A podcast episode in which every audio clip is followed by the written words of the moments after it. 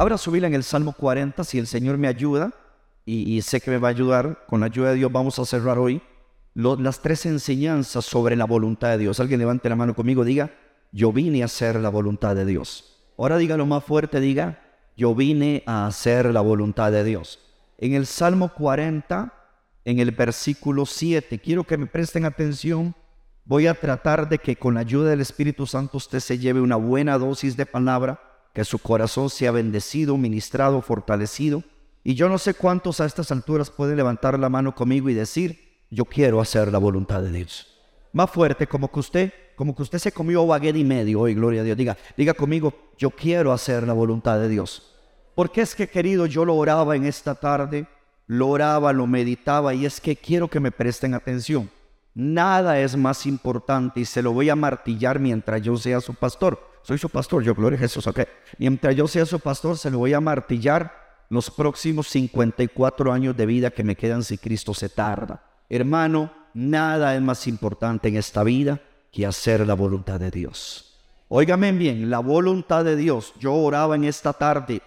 Yo le decía, bueno, Padre, yo te pido que el pueblo, que todos los que estamos acá, el pueblo, yo, mi familia, todo, todo, todo, todo, todo, o mi familia y yo, se dice, podamos llegar a la determinación, porque a Dios le gusta que nosotros seamos gente de decisiones en el área espiritual y que nosotros como pueblo suyo, como ovejas de su prado, que nosotros no nos hicimos a nosotros mismos, sino que Él nos hizo a nosotros, nosotros somos las ovejas de su prado, podamos tomar la determinación de que todos nuestros sueños, anhelos, deseos, por más buenos que parezcan, si no están en línea con la voluntad de Dios, tenemos que estar dispuestos a desecharlos y recibir la voluntad de Dios para nuestras vidas porque ya hemos aprendido, usted se sabe el verso, hasta la saciedad, que la voluntad de Dios siempre es buena, es agradable y es que más, perfecta. Y aunque al inicio quizás haya cosas que no nos parecen, no las entendemos, si a la óptica de Dios para nosotros es buena, agradable y perfecta, aunque no la entendamos, tirémonos a los brazos de Dios, confiemos en Él, Él va soplando sobre nosotros y Él hará su voluntad en nuestras vidas. Ahora, muchas veces Él quiere hacer la voluntad de nuestra vida, pero nosotros no queremos hacer la voluntad de Dios. Y si nosotros chocamos contra la voluntad de Dios, podemos llegar a tener problemas. En el Salmo 40, en el versículo 7 dice, entonces es el verso piloto, quizás esta enseñanza daría para otro jueves más, pero tendría que meterle un poquito de material que Dios me está hablando, pero vamos a hacerlo hoy acá. Salmo 47, entonces dije, he aquí, palabra de nuestro Señor He aquí vengo, en el rollo del libro está escrito de mí, verso 8, el hacer tu voluntad, Dios mío, me ha agradado y tu ley está en medio de mi corazón. ¿Alguien puede repetirlo conmigo al contar tres al unísono en el versículo 8? Uno, dos, tres. Diga conmigo, el hacer tu voluntad, Dios mío, me ha agradado y tu ley está en medio de mi corazón. Estamos hablando sobre la voluntad de Dios y uno de los versos más importantes y por los cuales yo oré por usted esta tarde es para que usted sea lleno del conocimiento de su voluntad, en toda sabiduría e inteligencia espiritual, para que anden como es digno del Señor, agradándole en todo y llevando fruto en toda buena obra y creciendo en el conocimiento de Dios. Usted sabe que está en Colosenses capítulo 1, ya no tenemos que ir allí. Pero la semana pasada cerramos hablando en un versículo que, que tiene que ver con algo que debería llenarnos más que cualquier otra cosa. Juan capítulo 4, en el versículo 31. Juan 4, 31. Entre tanto los discípulos le rogaban diciendo, Rabí, come. Él les dijo, yo tengo una comida que comer que vosotros no sabéis. Entonces los discípulos se decían unos a otros, ¿será que le habrá traído alguien de comer a nuestro Señor? Y Jesús les dijo, no, no, discípulos, yo quiero explicarle a ustedes algo. Mi comida es que haga la voluntad de que del que me envió y que acabe su obra. Usted sabe que le voy a dar un secreto. Si usted quiere agarrarlo, agárrelo. Si usted quiere este consejo que se puede convertir en un consejo para vivir una vida larga, agárrelo. Yo declaro sobre mi vida y sobre usted también que no nos vamos de esta tierra hasta que acabemos la obra para cual Dios nos envió. Usted oyó lo que yo acabo de decir y debió decir amén. No nos vamos de esta tierra hasta que acabemos la obra para la cual Dios nos envió a cada uno de nosotros. Ahora, para que nosotros nos quiere decir, quiere decir que el hacer la voluntad de Dios es un seguro de larga vida. Voy a repetir eso. Y no lo tengo en mis notas, pero está en el corazón de Dios. El hacer la voluntad del Padre es un seguro de larga vida. Jesús dijo, dice, mi comida es que yo haga la voluntad del que me envió. Aquí es donde la iglesia tiene que aprender a llegar a un punto de que no haya nada en esta vida que lo llene como hacer la voluntad de Dios. Que nada te llene más que eso. Y podíamos poner un montón de ejemplos. Yo no sé si fue el domingo o el jueves pasado que lo pusimos. Usted puede conquistar un carro nuevo, una casa, un gran negocio, un montón de cosas materiales, incluso intelectualmente. Usted puede convertirse en un profesional, hermano, que le deje la boca abierta a todo el mundo. Todo eso está bien, no es pecado, está bueno. Pero nada te puede llenar como hacer la voluntad de Dios. Y Jesús eso fue lo que quiso empatizarle a yo no discípulos. No es que alguien me trajo algo de comer, no, no, no. No es que alguien vino, salió corriendo y me trajo tal vez unos pececitos o unos panes de la casa y me regalaron un poquito de agua. O quizás se vino corriendo en la samaritana y me trajo del pozo. No, no, no. A mí nadie me ha dado nada de comer. Yo quiero que ustedes sepan algo. Nada me llena, nada es más importante para mí que hacer la voluntad de mi Padre y que yo acabe su obra. Alguien dice, pastor, pero Jesús, ¿por qué si Jesús hizo la voluntad de Dios? Y usted está diciendo que hacer la voluntad de Dios es un seguro de larga vida. ¿Por qué Jesús vivió tan poco? Solamente vivió 33 años. Número uno, porque esa fue la voluntad del Padre. La voluntad del Padre era que Jesús viviera 33 años. Número uno. Y número dos, para que Jesús viviendo una vida relativamente corta, usted y yo podamos vivir redimidos una vida realmente larga. Porque todo lo que Jesús conquistó, lo conquistó para ti, lo conquistó para mí pero tenemos que aprender a ver la voluntad de Dios como lo que nos llena. Hermano, sígame por acá, sígame para acá. No espere que su familia. Muchas veces los cristianos se frustran si tienen lucha con familiares. Oye, porque usted va tanto a la iglesia que por iglesia aquí, iglesia ya usted todo tiene que ver con Dios y siempre Dios. Y ay, mami, ya me tiene cansado y Dios aquí, Dios allá. Hermano y hermana, no pretenda que su familia lo entienda a usted si ni los discípulos entendieron que para Jesús lo más importante era hacer la voluntad del Padre y ellos andaban en la carne y creyeron que la comida que a Jesús hablaba era unos panes y unos peces, hermano, no pretenda que la gente lo comprenda a usted. La gente carnal no va a entender que para usted lo más importante es amar a Jesús, vivir para Jesús y servir a Jesús. Alguien me regala un amén, un amén cristiano de los redimidos aquí, gloria a Dios. Entonces usted tiene que entender eso. Tan es así, recuerde aquel pasaje que vino, los, vino la familia, hermano, la familia de sangre. La familia de sangre de Jesús y Jesús en media prédica. Jesús ministrando, predicando, cumpliendo su propósito. Si yo mezclo ese pasaje con este otro, significa que Jesús estaba haciendo la obra del Padre. Yo no me voy de aquí hasta que acabe la obra. Y Jesús en media obra oído, en media obra, predicando, hablando, y lo quiso interrumpir la familia. Jesús que te busca tu familia, que no, Jesús que te busca tu familia. Yo les quiero aclarar algo. Jesús, allá está tu mamá y están tus hermanos. Qué grosero, Jesús. Es tu mamá, Jesús, son tus hermanitos. Usted es uno de los mayores, Jesús, ayúdalos. No, no, usted no ha entendido.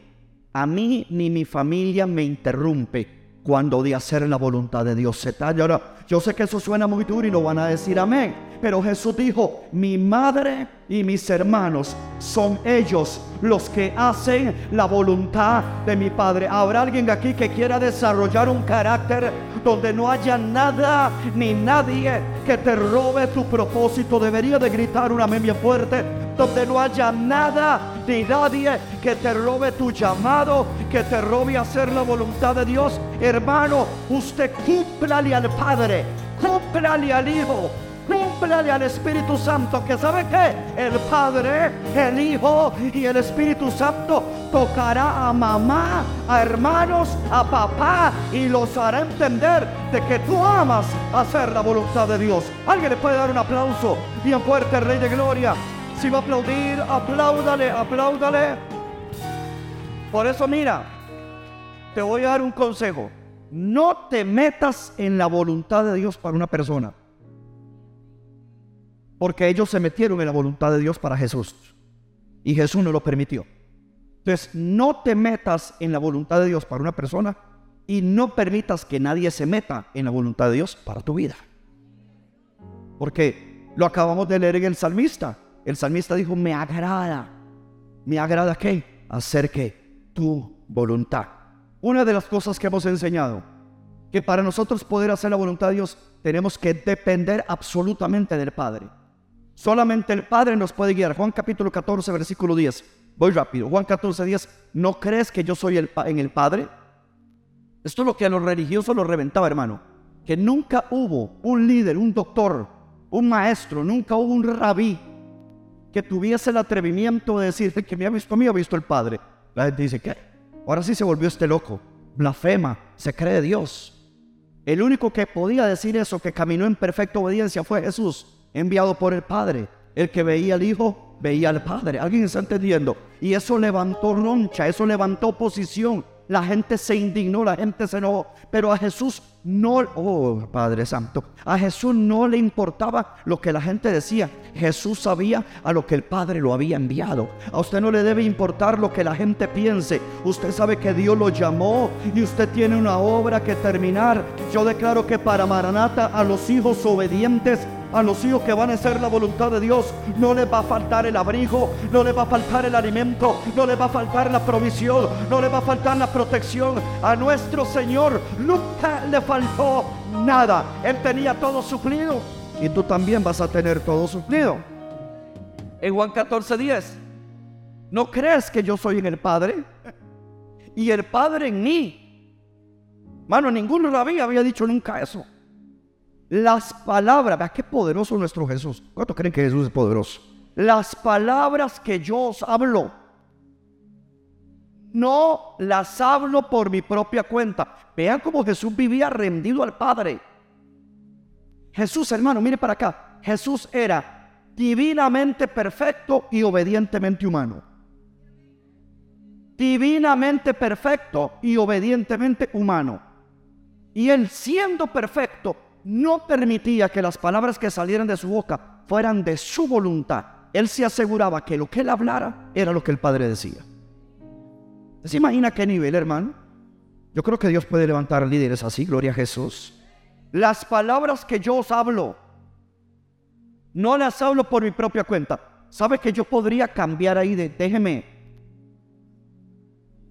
déjeme interpretar o ser un traductor las palabras que yo os hablo, no las hablo por mi voluntad, en mi propia cuenta. Yo no las hablo por mi voluntad, yo no las hablo por mi cuenta, sino que el Padre que mora en mí, Él hace las obras. ¿Sabe qué me doy cuenta? Él estaba tan rendido que Él sabía. Hermano, cuando usted le sirve a Dios, usted está tan rendido a Dios que todo mérito que usted crea que la gente le está dando, usted lo desecha y le lleva toda la gloria a Dios. Recuerde que el reconocimiento de la gente es un chicle. Chúpelo, sáquele el jugo, mm, se sintió bonito, pero no se lo trague porque se intoxica. Nunca se trague la admiración de la gente. Agarre ese chicle bótelo y dele la gloria al único que merece la gloria. Que al fin y al cabo, usted no está para brillar, yo no estoy para brillar, no estamos para recibir reconocimiento, aunque agradecemos la obra, admiramos a la gente y todo, la gloria se la lleva el que sana, el que liberta, el que restaura, el que te ha cambiado a ti, el que te ha bendecido a ti. Alguien le da un aplauso al único que merece la gloria.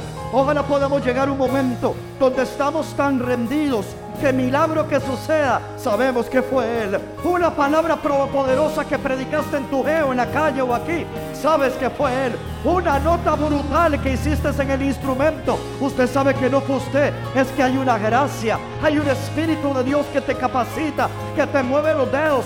No es que usted es muy diestro, no es que usted es muy carga, es que usted hace la voluntad de Dios y el Padre que mora en ti, Él hace las cosas. Apláudale y dele gloria bien fuerte al Señor. Apláudale a Él, vamos.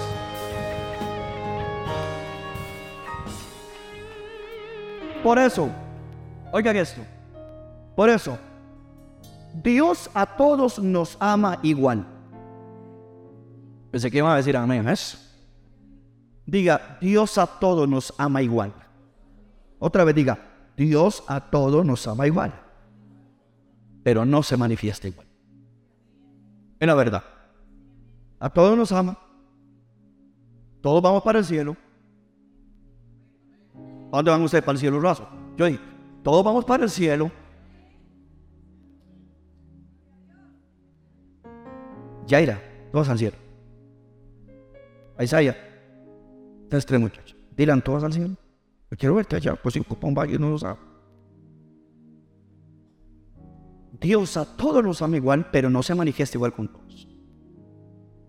Recuerde que hay un pasaje, ahorita no lo recuerdo, si usted lo sabe me lo dice, pero hay un pasaje donde dice que sí, que si nosotros amamos al Padre y como el Padre nos ama a nosotros, Él vendrá y se manifestará. Hay gente que Dios, uy, aquí está, Dios nos ama a todos igual, pero a ver, hay algunos, me iba a decir habemos, pero suena, suena un poquito orgulloso, pero es la realidad. Hay gente que ama más a Dios, pero Dios se le manifiesta. En la realidad. Porque usted ve hombres que son enamorados, que son tan apasionados.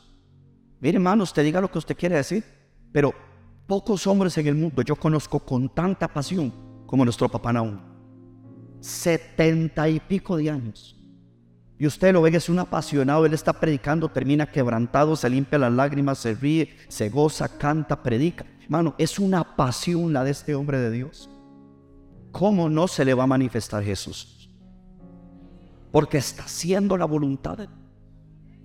Entonces Dios a todos nos ama igual, pero el que ama a Dios más que lo que lo amamos nosotros, a esos Dios se le manifestará. Esto te puede cambiar la vida.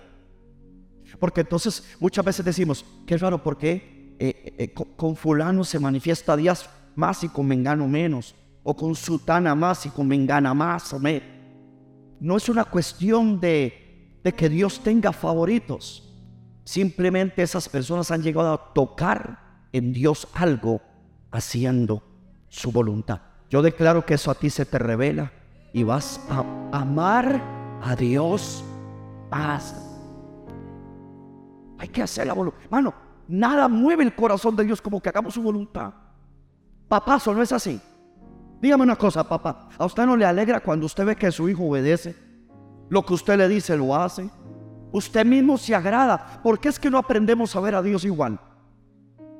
Cuando usted tiene un hijo, tiene una hija que siempre hace lo que usted le dice. Es más, se adelanta a hacer las cosas porque ya sabe lo que al papá le agrada. El papá se mantiene complacido.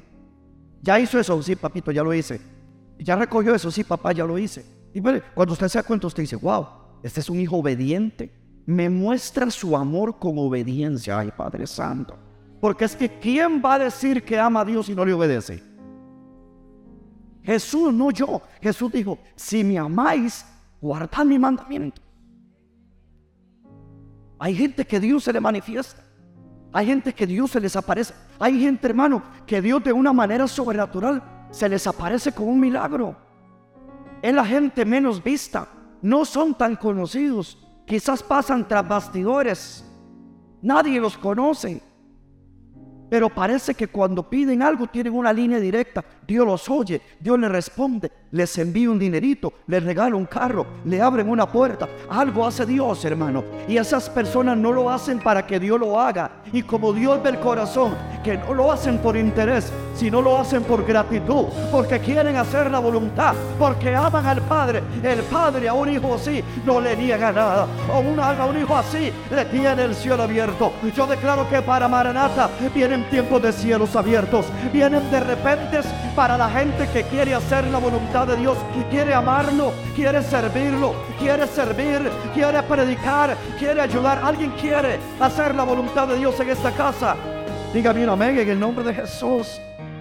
Por eso es que el precio, el precio del poder de Dios es vivir una vida dependiente de Dios. Bueno, no, yo no voy si tú no estás conmigo. Ese canto que nosotros aquí cantamos, si tu presencia conmigo no va, yo no voy a ningún lugar. ¿Qué dice después? No puedo, no quiero llegar. No voy a llegar. San Moisés dijo, o tú estás conmigo o ni me saques. Imagínese que usted haga eso. Imagínese que los que dirigen aquí, y ellos dicen, hoy yo quiero hacer la voluntad de Dios. Hoy esto es más, eh, eh, esto es más que cuadrar una lista que, que, que, que engancho, engancho las canciones más famosas que todo el mundo canta. Si tú haces eso, estás haciendo tu voluntad, tu lista y tu deseo. Porque tú estás calculando que todo te, cuadre. Y usted dice, uy, y no hay lugar más alto. Y usted se imagina, uy, sí, qué lindo. Ahí la gente, siempre que la cantan, lloran. No hay lugar más alto. Es tu lista. Es tu lista. Pero cuando tú te metes en el lugar secreto y el Padre te sopla su lista, tú sabes que lo que sucede esa noche fue el Padre que mora en ti. Él hace las obras. Y Dios se manifiesta. Porque tú buscaste hacer su voluntad. No, pero, porque hermano, ustedes saben más. los que cantan aquí, los músicos, ustedes saben que lo que estoy diciendo es cierto. O sea, para usted hacer una lista de, de éxitos cristianos está fácil. Hasta yo. Un día le puedo decir a Jorge, predique usted y canto, yo. Yo sé hacer una lista. Emma, yo sé hacer una lista y yo sé que el día que yo haga esa lista, hermano, esto va a ser una fiesta y, y una algarabía. Pero yo no sé si esa fiesta y esa algarabía la hace Dios. Es porque usted mete los cantos que provoca. Pero yo no quiero que los cantos provoquen. Yo quiero que el Dios al que le canto provoque. Eso es hacer la voluntad. Y no deje aplaudir a esas personas solas. Alguien quiere aplaudirle al Rey de Gloria. Eso es. Tenemos que ser como Jesús en tres áreas. Tenemos que ser como Jesús número uno que vino a hacer la voluntad de Dios. Tenemos que ser como Jesús número dos que vivió una vida dependiente de Dios. Y número tres, Jesús hizo la voluntad del Padre en palabras y en acción. Porque mira, te voy a decir algo. Tú puedes, ok, tú puedes conocer la voluntad de Dios. Y la hablas. Que el que la hablas no significa que la haces. Jesús conocía y hacía. Yo sé que usted no va a decir amén, pero tal vez usted puede saber que la voluntad de Dios es orar y no lo haga. Tal vez usted no va a decir amén. Tal vez usted sabe que la voluntad de Dios es de vez en cuando, momentos fuertes, qué sé yo, levantar un ayuno. Ya pasamos el de 21 días, que durante el año te toca enfrentar un reto y usted dice, me levanto en ayuno. Tú sabes que es voluntad de Dios. Pastor, es que mira qué raro, estoy sintiendo hacer un ayuno. Pero yo no sé si es Dios o el diablo, hermano. El diablo no te va a mandar ayunar, hermano. El diablo lo que va a hacer es servirte un baguette con siete huevos, 25 aguacates y un pichel de café. Ese va a ser el diablo. Si Dios te puso a ayunar, va a ser el diablo que te compre un baguette. Con queso ajonjolío o lo que sea. Pero si usted siente que Dios le está guiando a hacer un ayuno, entonces usted lo hace. Y es en esa área donde usted va a ver la manifestación de la voluntad de Dios, de la gracia de Dios, y Dios se va a glorificar. Pero, pero hermano, Jesús, Jesús conocía la voluntad del Padre y la hacía. Levante la mano conmigo, diga, Jesús conocía la voluntad del Padre. Diga otra vez, diga, Jesús conocía la voluntad del Padre y Jesús la hacía. Levánteme la mano, ¿cuántos saben que la voluntad de Dios es la salvación de las almas? No, no, no, de verdad, de verdad. ¿Cuántos saben que la voluntad del Padre es la salvación de las almas? Pero no hacemos nada. No, sí, pastor, yo, yo voy al Evangelio, cambia. Ok, eso se llama palabras y acción. No, pastor, yo sirvo en un geo. Eso se llama palabras y acción. El anfitrión abrió su casa para que su casa sea un arca de salvación. El líder se prepara, va y predica un mensaje a dos, a cinco, a ocho porque quiere ver salvación. Los que salen con el Evangelio cambia. Ahora mañana que se van a reunir a las ocho para abrir el nocturno, ya el Evangelio cambia, comienza a salir. Domingos en la mañana, y viernes en la noche. ¿Para qué? Para llevar la salvación.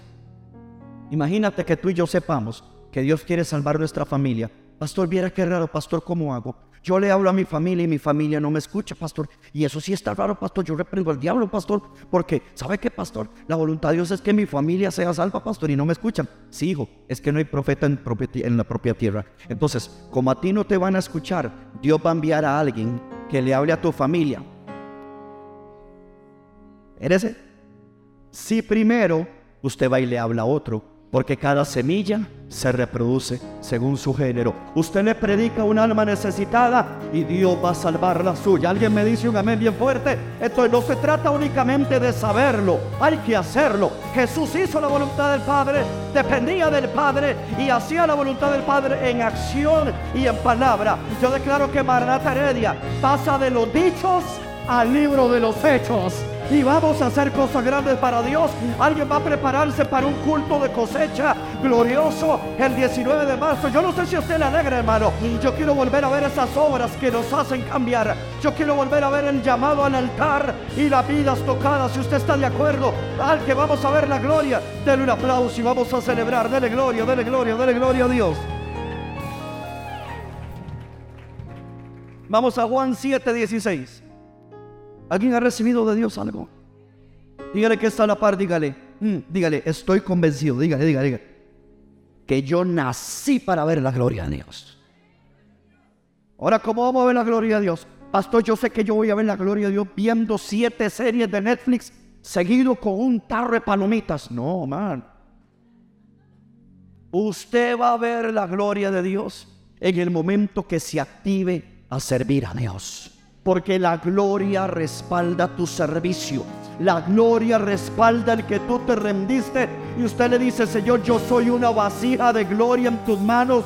Si hay algo bueno en mí, yo quiero que lo uses. Así no haya nada bueno. Cuando Jesús está en ti y en mí, llegó lo bueno, llegó el bueno y va a suceder lo bueno. ¿Alguien me regala un amén? Padre Santo, hay tanto trabajo que hacer. Juan 7, versículo 16. Juan 7, 16. Jesús le respondió, ya tienen Juan 7, 16. No, todavía no vamos a dar tiempo. Entonces, Juan 7, 16.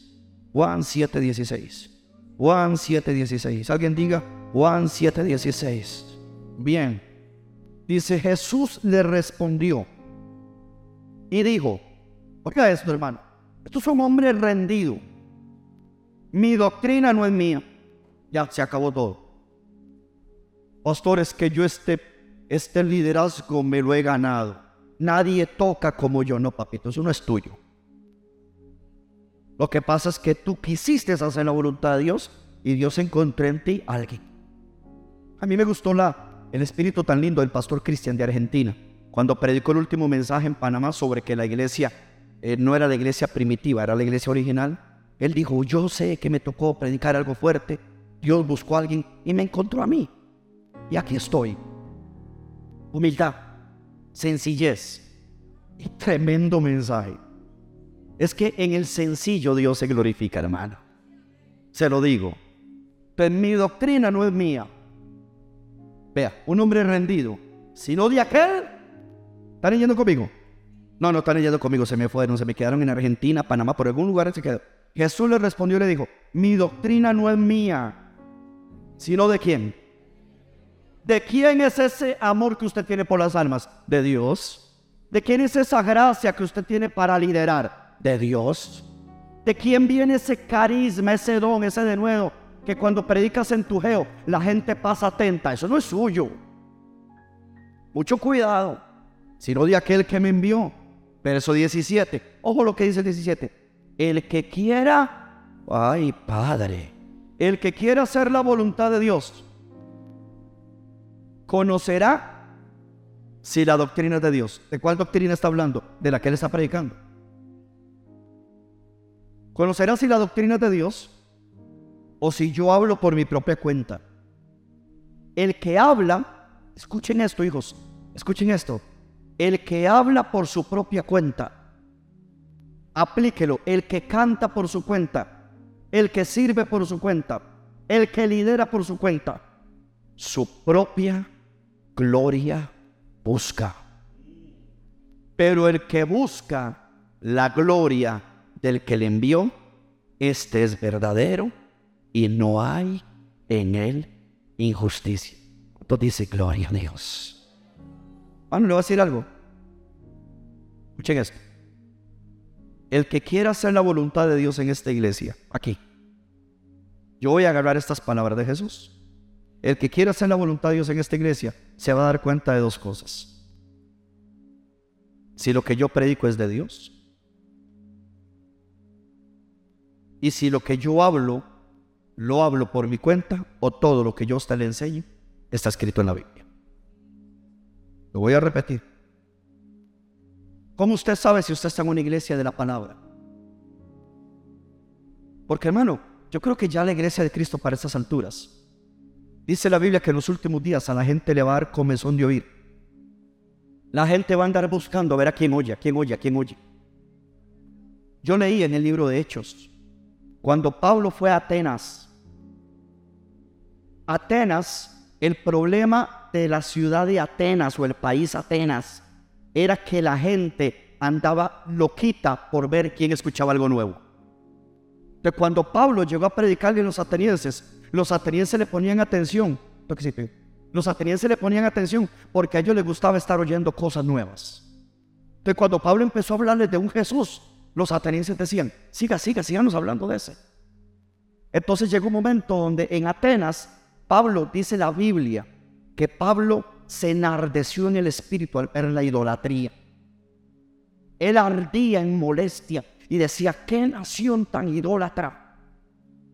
Y se puso a hablar en una plaza y cuando le predicaba a la gente, la gente se acercaba porque a los atenienses, yo le dije, le, le contesto a mi esposa, los atenienses les gustaba prestar el oído, oír cosas nuevas.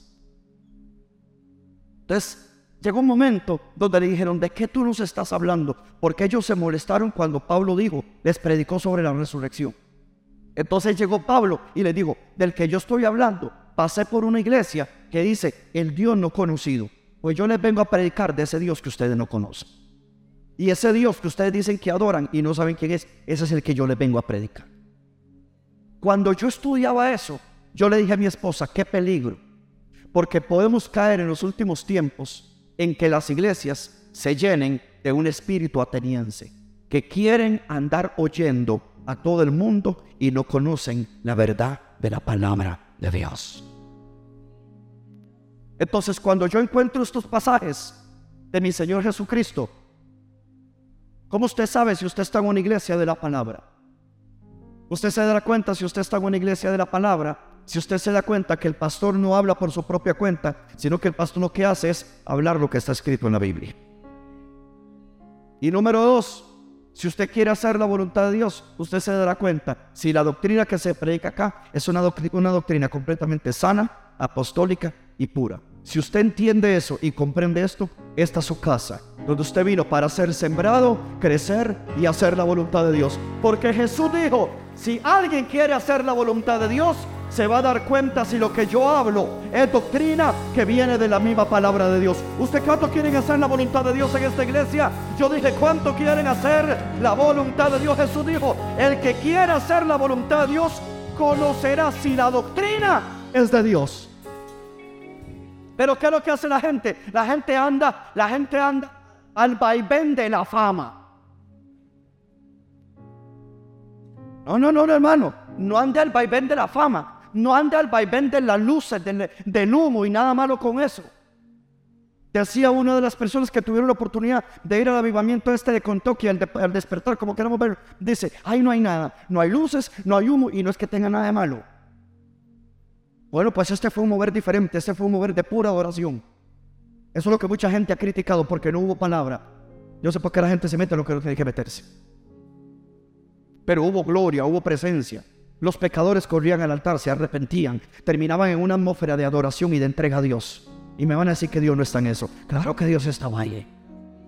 Ahora el asunto se está corriendo a Texas. Y hay varias universidades y en otros estados que quieren hacer lo mismo.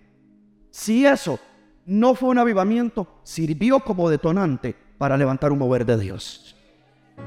¿Cuál es el punto? Pero cuando usted habla de una iglesia, yo quiero estar en una iglesia donde haya doctrina. Vea el versículo, póngame el versículo, hijita, por favor, el versículo. Eso es. El que quiere hacer la voluntad. Dice, El, eh, eh, eh, el que habla por su, el, anterior. Ese. El que quiere hacer la voluntad de Dios conocerá si la doctrina es de Dios. Usted quiere hacer la voluntad de Dios, examine si la iglesia donde usted está es doctrina de Dios. Y número dos, examine si el pastor habla por su propia cuenta o habla todo lo que está escrito en la palabra. Si usted descubre esas dos cosas aquí, se queda acá. Si usted no descubre esas dos cosas, lo comprendería. Eso es lo que uno tiene que buscar. Porque estamos hablando de qué? De madurez. Y Cristo sabía que la doctrina no era de él. Cristo sabía que la doctrina era de quién? De su Padre.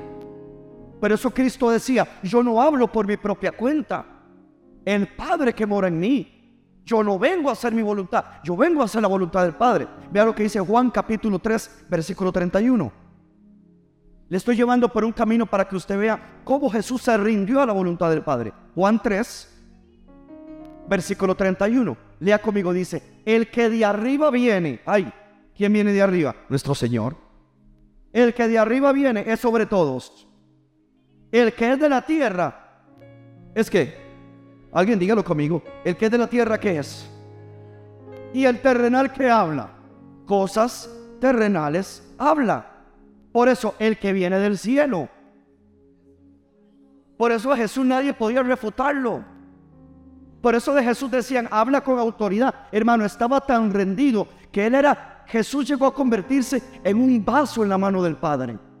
Eso es lo que Dios quiere, que usted se rinda tanto a Dios, que usted sea un vaso que Dios llena con su gloria, con su presencia. Y el que viene de arriba, cosas celestiales habla. Hermano, no me diga que usted viene de arriba y solamente pasa hablando cosas de la tierra, de la moda, de la farándula, del mundo. El que viene del cielo habla de la gloria, habla del poder. Ay, me estoy yendo. Habla de cómo vamos a ganar almas, habla de cómo vamos a impulsar los geos, habla de que vamos a meterle gasolina santa al evangelio cambia. Ay, me regalo una vez habla de que vamos a traer un avivamiento sobre los jóvenes en fuego de esta iglesia. El que viene del cielo dice, vamos a seguir trabajando con los matrimonios, cuerdas de amor, para levantar los matrimonios más sólidos, fuertes, estables. Vamos a tener el mejor grupo de alabanza de Heredia. Vamos a tener los mejores audiovisuales, los mejores líderes, los mejores maestros. ¿Por qué?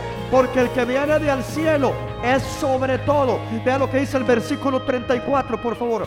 Versículo 34, voy rapidito porque se me va el tiempo. Versículo 34. Porque el que Dios envió.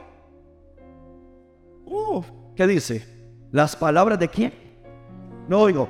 El que Dios envió, las palabras de quién. Mano, vea.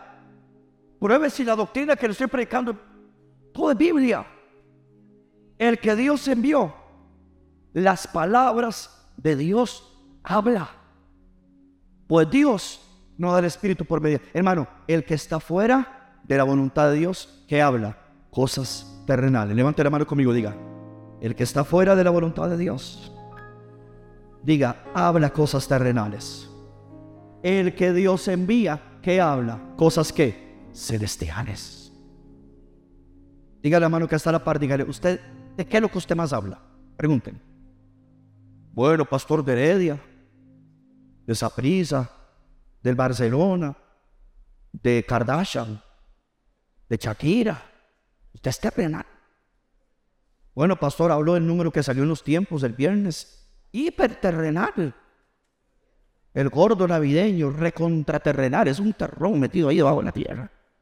El que viene de arriba no busca, mezclen los versículos, el que viene de arriba no habla sus cosas, el que viene de arriba habla lo que Dios le dice que habla.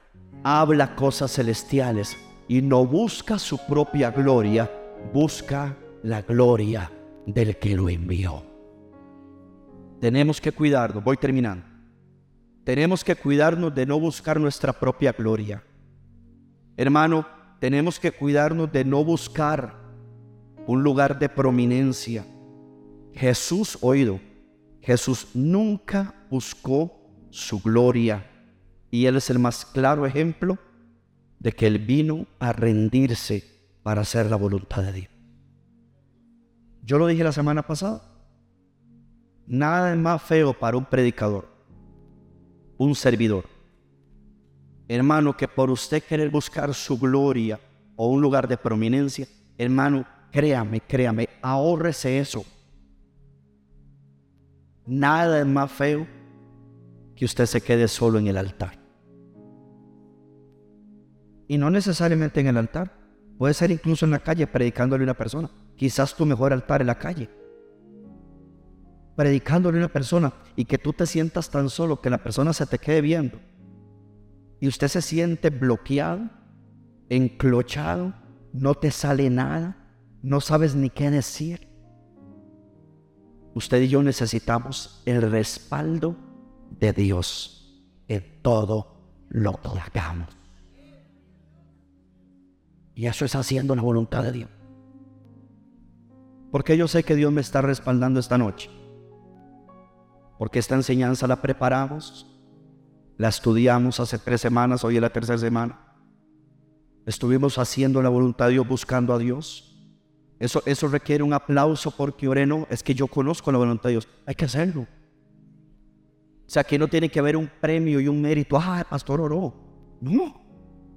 Es que hermano, cuando hagamos las cosas que nos tocan hacer, siervos inútiles somos. Teníamos que hacerlo. Imagínense que, imagínense que el líder de Geo llegue al Geo y diga, bueno hermanos, abran su corazón porque hoy vengo cargado, vacío orando. ¿Qué nuevo hiciste? Es que lo normal es que hayas, exactamente como sonó ahí, lo normal es que hayas pasado orando o tan siquiera preparándote un rato, porque yo sé que usted no tiene el tiempo que yo tengo. Pero si usted sabe que tiene enseñanza, usted tiene una semana entera, o de domingo a miércoles, o de domingo a viernes, para usted estudiar, leer en sus ratos, de manera que usted se siente tan cargado de Dios que cuando usted se prepara frente a ese grupo, las palabras que usted habla no son las suyas, son las de Dios. La gloria que usted busca no es para usted, es para Dios. Y el Padre que mora en ti, Él hará las obras. Y esto que estoy diciendo es aplicable a todos los departamentos. Por eso, hermano, una pregunta. Bueno, mejor lo digo ahorita. Usted sabe que yo y el, Espíritu Santo y yo tenemos un trato. Y Él me hizo así. Oigan, oigan. Juan 7, versículo 1. Vemos 1, 2, 3, 12 versículos más. Y terminamos, gloria a Jesús. Juan 7. Levante la mano conmigo y diga, Dios bendice lo que Él inicia. Mano, cuando Dios inicia algo, no tiene que pedirle bendición. Cuenta con el soplo y el respaldo. Usted está haciendo su voluntad. Pero cuando, hey, cuando usted se mueve, escuchen esto. Cuando usted se mueve a hacer algo que Dios a usted no le ha dicho, no espere que Dios lo respalde. No espere que las cosas te salgan bien. ¿Cuántos hijos me están escuchando que esta noche? Hay que buscar la voluntad de Dios. Jesús no se dejó presionar por nadie. Juan 7.1. Quiero que lea eso conmigo. Después de estas cosas, andaba Jesús en Galilea pues no quería andar en Judea, porque los judíos procuraban matarle. Versículo 2, lo va pasando, ya conforme voy leyendo. Estaba cerca la fiesta de los judíos, de los tabernáculos. Y le dijeron sus hermanos, sal de aquí. Vean lo que le dijeron sus hermanos. Vea un hombre que conoce la voluntad de Dios. Escúchenme, aprendan. Un hombre que conoce la voluntad, una mujer que conoce la voluntad de Dios, no se deja presionar por nadie. Sal de aquí y vete a Judea Oiga, para que también tus discípulos vean las obras que haces. O sea, impulsando a Jesús a que hiciera algo que el Padre no le había dicho. Mano, yo por eso prefiero caminar en la voluntad de Dios. Porque Dios te usa donde Dios te pone. Amén yo. Dios te usa donde Dios te pone. Dios no te va a usar a donde Dios no te ha enviado. Vete a Judea para que también tus discípulos vean las obras que haces. Ver eso que sigue. Porque ninguno, ve a la gente picando, ¿verdad? Hacete famoso. Porque ninguno que procura darse a conocer, hace algo en secreto. Si estas cosas haces, da en manifiéstate al mundo. Verse 5. Porque ni aún sus hermanos creían en él, pero sí lo querían tirar a hacer algo que el Padre no le había dicho. Verso 6. Entonces Jesús les dijo, este es un hombre que conoce la voluntad del Padre. Jesús les dijo, mi tiempo aún no ha llegado, mas vuestro tiempo siempre está presto. Levante la mano conmigo, diga, nadie me va a presionar a hacer o tomar una decisión que Dios no me ha dicho. Hermano, no hagamos las cosas por conveniencia. Si hacemos cosas por conveniencia, no tendremos la bendición de Dios. Hagamos las cosas porque Dios nos habló. Alguien está aquí aprendiéndole. Le muevo una mano para saber que está. Hermano, hagamos las cosas porque Dios nos habló. Yo le dije a ustedes, hermano, la primera lección que les di, una persona que no hace la voluntad de Dios puede cortar sus días. Le pasó al profeta joven. Vea lo que dice Lucas capítulo 22. Lucas 22. Versículo 40. Ni siquiera el Padre, y lo voy a dejar aquí en este versículo, lo voy a dejar aquí. Ni siquiera el Padre, ni siquiera el Padre a Jesús obligó. Lucas 22, 40 poderoso. Cuando llegó a aquel lugar, les dijo, orad para que no entréis en qué. Quiero que lo lea porque aquí, aquí hay algo poderoso. Orad para que no entréis en tentación.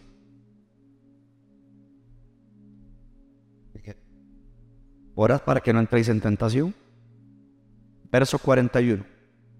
Y él se apartó de ellos a distancia, como de un tiro de piedra. Vamos a ver si usted quiere recibir esta promesa tan grande.